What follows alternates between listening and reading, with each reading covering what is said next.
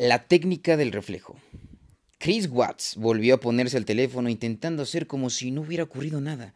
Se le notaba un poco nervioso, sin duda, pero al menos estaba hablando.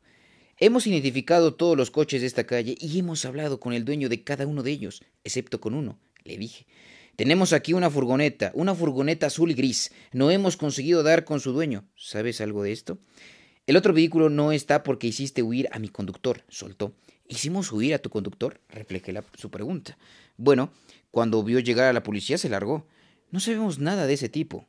¿Es el que conducía la furgoneta? Le pregunté. Seguí aplicándole a Watts la técnica del reflejo y admitió una serie de cosas que le perjudicaban. ¿Cómo decimos en mi empresa de consultoría? Empezó a vomitar información. Habló de un cómplice del que no sabíamos nada y esa conversación nos ayudó a pillar al conductor del coche de la huida. El reflejo, llamado también isopraxis, consiste básicamente en imitar. Es otra forma de neurocomportamiento que mostramos los humanos y otros animales, que hace que nos copiemos unos a otros con intención de hacernos sentir cómodos. Puede hacerse con patrones del habla, con el lenguaje corporal, el vocabulario, la cadencia o el tono de voz. Generalmente es un comportamiento inconsciente. Rara vez nos damos cuenta cuando lo ponemos en práctica, pero es un signo de que entre dos personas se está desarrollando un vínculo, que hay una sintonía y que están estableciendo el tipo de penetración que produce confianza. Es un fenómeno y ahora una técnica que se basa en un principio biológico muy básico, pero también profundo.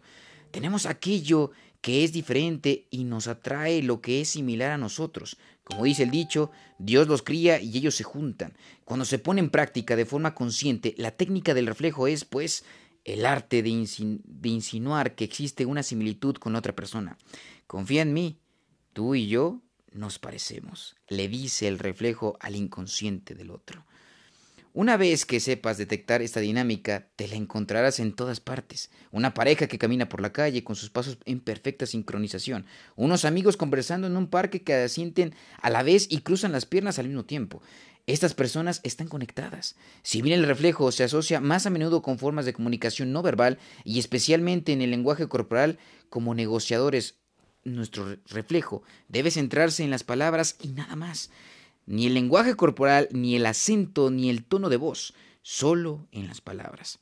De lo sencillo que es casi dar risa para el FBI, un reflejo consiste en repetir las tres últimas palabras o entre una y tres palabras clave, de lo que la otra persona acaba de decir, de todo el arsenal de habilidades para la negociación con rehenes que tiene el FBI, el reflejo es la que más se parece a un truco mental Jedi. Jedi. Es sencillo y sin embargo misteriosamente eficaz. Al repetir lo que dice el otro, despiertas ese instinto de reflejo, lo que hará inevitablemente que tu interlocutor desarrolle con más detalle lo que acaba de decir y mantenga el proceso de conexión. El psicólogo Richard Wiseman desarrolló un estudio con camareros para identificar qué método, el reflejo o el refuerzo positivo, resulta más eficaz para crear una conexión con un extraño. Un grupo de camareros empleaba el refuerzo positivo y prodigaba elogios y reafirmaba a los clientes con palabras como genial, sin problema y claro que sí. Como respuesta a cada comanda, el otro grupo utilizaba el método del reflejo, con sus clientes simplemente repitiéndoles la comanda de vuelta. Los resultados fueron impresionantes. La propina media de los camareros que usaron el reflejo fue de un 70% mayor que la de quienes usaron el refuerzo positivo. Decidí que ya era hora de dejar caer su nombre y que supiera que le teníamos fichado. Ahí afuera hay un vehículo registrado a nombre de Chris Watts, dije. Bueno, contestó sin desvelar nada. ¿Estás ahí? ¿Eres tú? ¿Eres Chris Watts? Pregunté. Era una pregunta idiota por mi parte, un error. Para que el reflejo sea eficaz hay que dejar que se instale y haga su trabajo. Exige un poco de silencio. Y lo que hice fue pisotear mi reflejo. Tan pronto como le dije, lo dije, deseé no, haber, no haberlo hecho. ¿Eres Chris Watts? ¿Qué iba a decir él? Por supuesto, contestó. No. Yo había hecho un movimiento estúpido y le había proporcionado a Chris Watts una forma de evitar esta confrontación, pero de todas formas se puso nervioso. Hasta ese momento creía que su identidad era anónima. Fuera cual fuese, la fantasía que tenía en mente tenía una salida, un botón de deshacer. Ahora sabía que no era así. Me tranquilicé. Bajé el ritmo un poco y esta vez mantuve la boca cerrada después de reflejarlo. ¿No? Antes has dicho bueno, dije. Ahora sí que lo tenía, pensé.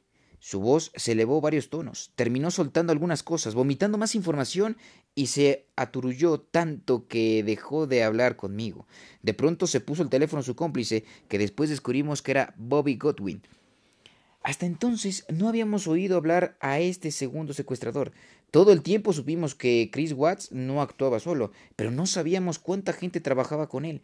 Y aquí estaba su cómplice, involuntario, creyendo que al otro lado del teléfono aún estaba nuestro primer negociador de la policía. Nos dimos cuenta de esto porque todo el rato me llamaba Joe y dedujimos que al principio estaba al tanto de todo, pero que se había ido quedando fuera a medida que se alargaba la situación de punto muerto. Como mínimo, esta desconexión indicaba que no manejaba no manejaban los dos la misma, la misma información, pero no me apresuré a corregirle. Otra cosa.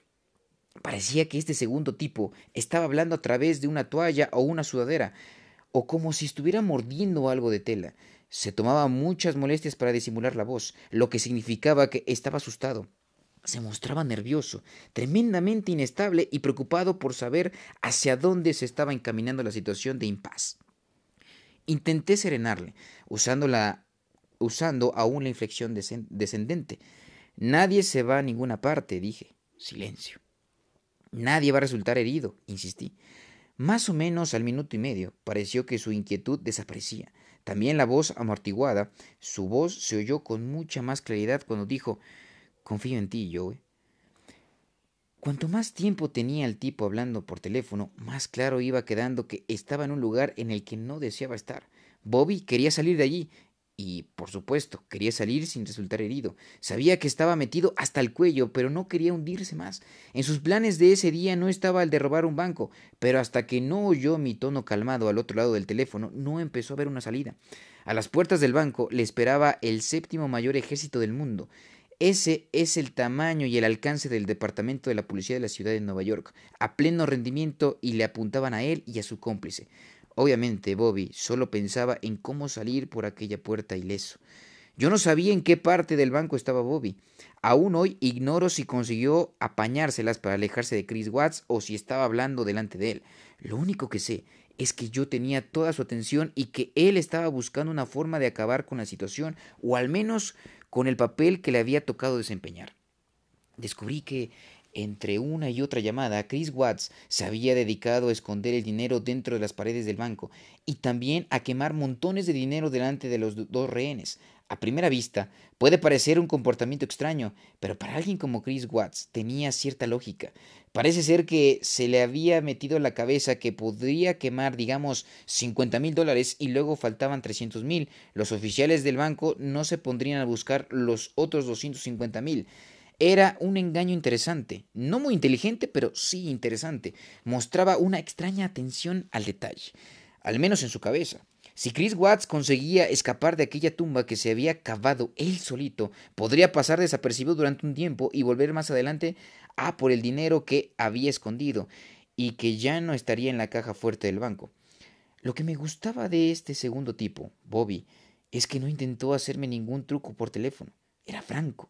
Así que me permití contestar con la misma franqueza, igual que él me devolvía todo lo que yo le daba. Yo le devolvía todo lo que él me daba, así que en esto estábamos a la par.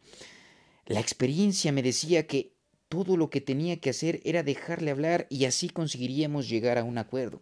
Encontraríamos un modo de sacarle de ese banco, con o sin Chris Watts. Alguien de mi equipo me pasó una nota. Pregúntale si quiere salir. ¿Quiere salir primero? le dije. Me quedé en silencio. No sé cómo podría hacerlo, dijo Bobby finalmente. ¿Qué te impide hacerlo ahora mismo? pregunté. ¿Cómo? volvió a preguntar.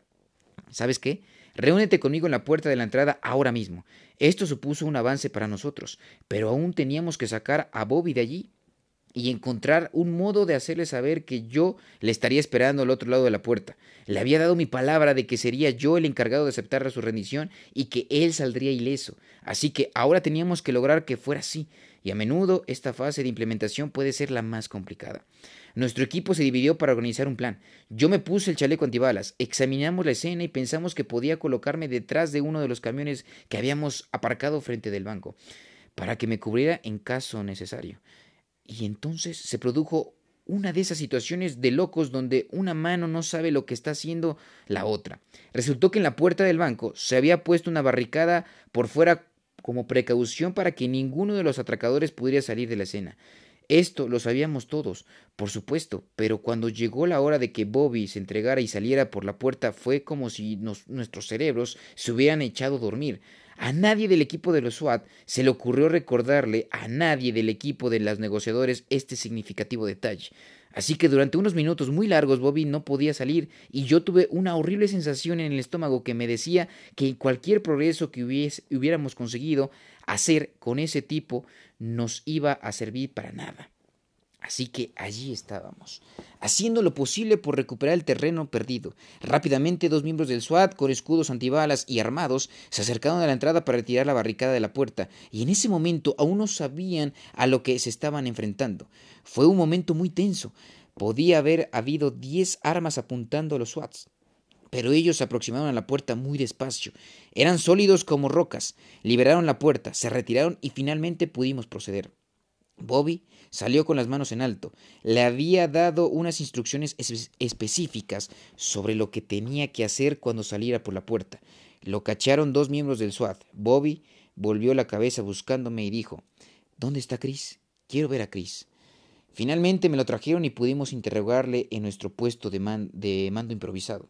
Entonces nos enteramos que de que dentro, reteniendo a los rehenes, solo quedaba una persona, y esto hizo que el jefe de la operación se disparara.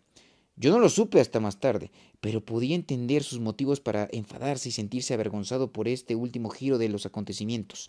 Había estado diciendo a los medios todo el tiempo que dentro del banco había un grupo de secuestradores, ¿recuerdan? Una banda internacional de malos. Y ahora resultaba que aquella operación la habían llevado a cabo dos personas y que uno de los malos ni siquiera había querido tener parte en ello. Parecía que el jefe no tenía el control de la situación. Pero como digo, de estos nos enteramos más tarde. Todo lo que sabíamos en ese momento era que acabábamos de conseguir un montón de información nueva que indicaba que estábamos más cerca de lo que creíamos de llegar a la resolución que deseábamos. Era un avance positivo, algo digno de celebrar. Con lo que habíamos descubierto nos iba a resultar mucho más fácil seguir negociando, pero aún así el jefe estaba enfadado. No le gustaba nada que le hubiéramos engañado, así que cogió un agente de la Unidad de Respuesta de Asistencia Técnica, TARU, por sus siglas en inglés, del Departamento de la Policía de la Ciudad de Nueva York y le ordenó que introdujeran en el banco una cámara, un micrófono, lo que fuera. Ahora que había conseguido entenderme con Bobby, el jefe me sustituyó y puso a otro negociador al teléfono. El nuevo negociador empleó la misma táctica que había usado yo un par de horas antes. Soy Dominic, ahora hablas conmigo, dijo. Dominic Misino era un gran negociador de rehenes, a mi juicio uno de los mejores cerradores, que es el término que se usa habitualmente para referirse al que se encarga de resolver los últimos detalles y asegurar el trato. Misino no se alteraba y era bueno en lo que hacía, era directo y sereno, y muy vivo, no había quien se le colara. Dominic siguió adelante, y entonces ocurrió algo increíble increíble y casi desastroso. Mientras estaba hablando con Dominic, Chris Watts empezó a oír una herramienta eléctrica taladrando la pared detrás de él. Era un agente de la TARU intentando meter un micrófono dentro del banco, precisamente en el lugar y en el momento equivocados. Tal como estaban las cosas, con su compañero entregándose y, dejando que se las apañara con un asedio él solo, Chris Watts estaba ya suficientemente intranquilo, y al oír que estaban taladrando la pared, se puso fuera de sí. Su reacción fue la de un pitbull acarrolado en una esquina. Le dijo a Dominic que era un mentiroso. Dominic, imperturbable, mantuvo su frialdad mientras Chris Watts se encolorizaba al otro lado del teléfono. Finalmente, la actitud tranquila y controlada de Dominic terminó por apaciguar al tipo. En retrospectiva, intentar meter un micrófono en el banco en un momento tan avanzado de la negociación fue una jugada errónea, nacida de la frustración y el pánico. Habíamos conseguido sacar a uno de los secuestradores y después habíamos vuelto a perder el control. Sobresaltar a un secuestrador que podía o no haber sido una bomba de relojería no era en absoluto una buena idea. Dominic siguió trabajando para suavizar las cosas y entonces Chris Watts de nuevo le dio la vuelta a la situación. ¿Y si dejo salir a uno de los rehenes? dijo. Llegó sin previo aviso. A Dominic ni siquiera se le había ocurrido pedírselo, pero Chris Watts se ofreció a dejar salir a una de las cajeras como si la cosa no tuviera importancia, y en ese momento tan avanzado de la situación de impasse. Me imagino que para él no la tenía. Desde su punto de vista, con un movimiento conciliatorio, como aquel podía ganar el tiempo suficiente para pensar en una forma de escapar. Dominic mantuvo la calma, pero aprovechó la oportunidad. Dijo que primero quería hablar con la rehén para asegurarse de que todo estaba en orden. Así que Chris Watts puso el teléfono a una de las mujeres. Ella había estado pendiente de todo y sabía que cuando Bobby fue a entregarse, la situación había sido un poco chapucera. Así que, aunque estaba completamente aterrada, tuvo la claridad mental de preguntar por la puerta. Recuerdo haber pensado que esto demostraba unas enormes agallas. Estaba aterrada, encerrada contra su voluntad, había sido tratada con rudeza y aún mantenía el sentido común. ¿Estás ¿Estás seguro de que tienen la llave de la puerta? preguntó. La puerta está abierta, contestó Dominic. Y lo estaba. Al final salió una de las mujeres sana y salva, y como unas horas después le siguió la otra también sin ningún rasguño. Estábamos trabajando para sacar al guardia de seguridad, pero del relato de las cajeras no podíamos inferir cómo se encontraba. Ni siquiera sabíamos si aún estaba vivo. No lo, sabí, no lo habían visto desde, desde primera hora de la mañana. Podía haber muerto de un ataque al corazón, no había forma de saberlo. Pero Chris Watts tenía un último as guardado en la manga. Nos hizo una jugada rápida y de pronto, sin previo aviso, se ofreció salir del banco. Quizá pensó que podía cogernos con la guardia baja otra vez. Lo extraño de su repentina aparición es que parecía estar mirando a su alrededor, examinando la escena, como si aún pensara que de algún modo podía evitar ser capturado. Hasta el momento en el que los policías le pusieron las esposas, su mirada iba de un lado a otro. Tenía un montón de focos sobre él, estaba completamente rodeado, pero en alguna parte de su mente intrigante aún pensaba que podía tener una oportunidad. Fue un día muy largo, pero en los registros quedó como ejemplo de éxito. Nadie resultó herido, los malos terminaron en la cárcel y yo salí de la experiencia con una sensación de humildad ante todo lo que aún me faltaba por aprender. Pero al mismo tiempo descubrí y me sentí inspirado por el poder de lo emocional, del diálogo y de la caja de herramientas en desarrollo del FBI, llena de tácticas psicológicas diseñadas para influir y persuadir a casi cualquier persona en cualquier situación. En las décadas que han pasado desde mi iniciación en el mundo de las negociaciones a vida o muerte, una y otra vez me he visto sorprendido por lo valioso que, que pueden ser estos enfoques de apariencia sencilla, la habilidad para mantenernos en la cabeza, y finalmente en la piel. De nuestro contrario depende de estas técnicas y de lo dispuestos que estemos a modular nuestro enfoque, según van apareciendo nuevos indicios a lo largo del proceso. Cuando he trabajado con estudiantes y ejecutivos para desarrollar estas habilidades, siempre he intentado reforzar el mensaje de que lo fundamental en una negociación de éxito no es tener razón, sino la mentalidad adecuada. Cómo confrontarse con alguien y salirte con la tuya sin confrontaciones. Cuando digo que la técnica del reflejo es como un truco de magia o una técnica mental Jedi, hablo solo medio en broma, porque te otorga la habilidad de sentir sin resultar desagradable. Para valorar hasta qué punto puede resultar útil esta habilidad, piensa en cualquier entorno de trabajo. Invariablemente en todos ellos aún queda alguien en algún puesto de autoridad que llegó ahí empleando la asertividad, agresividad o a veces la pura y dura intimidación y que mantiene ese viejo concepto jerárquico de que el jefe siempre tiene la razón. Y no nos engañemos, digan lo que digan las reglas iluminadas de la nueva escuela, en todos los entornos de trabajo, de lo que sea, siempre tendremos que tratar con gente contundente del tipo A que prefiere el consentimiento a la colaboración. Si adoptas el enfoque pitbull para enfrentar a otro pitbull, lo normal es que termines con una situación catastrófica para ti. Sentimientos heridos y un montón de resentimientos. Por suerte, hay otra forma de hacerlo sin provocar catástrofes. Son cinco pasos sencillos. 1. Emplea el tono del locutor de radio de programa nocturno. Empieza por un lo siento. Usa el reflejo. Mantén el silencio al menos cuatro segundos para dejar que el reflejo ejerza su magia en el interlocutor repítelo todo. una de mis alumnas comprobó en su lugar de trabajo la eficacia de este simple proceso. Allí tenía un impulsivo jefe que era conocido por las ráfagas del al paso, una irritante práctica que consistía en aparecer por sorpresa en el cubículo o en la puerta del despacho de alguno de los trabajadores con un encargo urgente que generaba un montón de trabajo innecesario. Todos los intentos que habían hecho por hablar con él sobre esta situación habían resultado contraproducentes. El jefe siempre entendía que la afirmación hay una forma mejor de hacerlo equivalía a la forma vaga. En una ocasión esto ocurrió hacia el final de un largo proceso de consultoría en el que se había generado literalmente miles de documentos. El jefe receloso de todo lo que digital, de todo lo digital, quería tener la seguridad de guardar unas copias en papel. Metió la cabeza en el despacho de mi alumna y le dijo, hagamos dos copias de todos los papeles. ¿Perdón? ¿Dos copias? reflejó mi alumna como respuesta acordándose no solo de usar el tono de voz del locutor, sino también de pronunciar el reflejo con tono inquisitivo. La intención que deben transmitir la mayoría de los jefes es, por favor, ayúdame a entenderlo. Cada vez que reflejamos a alguien, repetirá lo que acaba de decir, pero con otras palabras. Nunca será exactamente igual a como lo dijo la primera vez. Si le preguntamos a alguien, ¿qué quieres decir con eso? Lo más probable es que despertamos su irritación o que se ponga a la defensiva. Un reflejo, sin embargo, nos dará la claridad que queremos al tiempo que transmite respeto e interés por lo que la otra persona está diciendo. Sí, respondió el jefe, una para nosotros y otra para el cliente. Discúlpeme, pero lo que dice es que el cliente nos ha pedido una copia y que necesitamos otra para uso interno.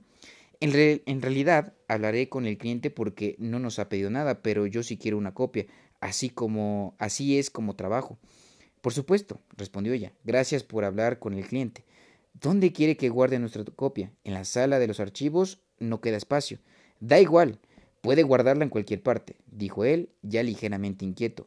¿En cualquier parte? volvió a reflejar, con preocupación serena. Cuando el tono de voz o el lenguaje corporal de la otra persona no es consciente, no es consistente con sus palabras, un buen reflejo puede resultar particularmente útil. En ese caso, provocó que su jefe hiciera una larga pausa, algo que no ocurría a menudo. Mi alumna se quedó mirándolo en silencio. En ese caso tendrá que ser en mi despacho, dijo, con más aplomo del que había mostrado durante toda la conversación. Le pediré a la nueva ayudante que me la imprima cuando termine el proyecto. Por ahora guarde solo dos copias digitales. Al día siguiente el jefe le mandó un correo electrónico en la que decía, con las dos copias digitales nos vale. Poco después, esta alumna me escribió entusiasmada. Me quedé perpleja. Los reflejos son lo mejor. Me he ahorrado toda una semana de trabajo. La primera vez que lo intenté, el reflejo te hará...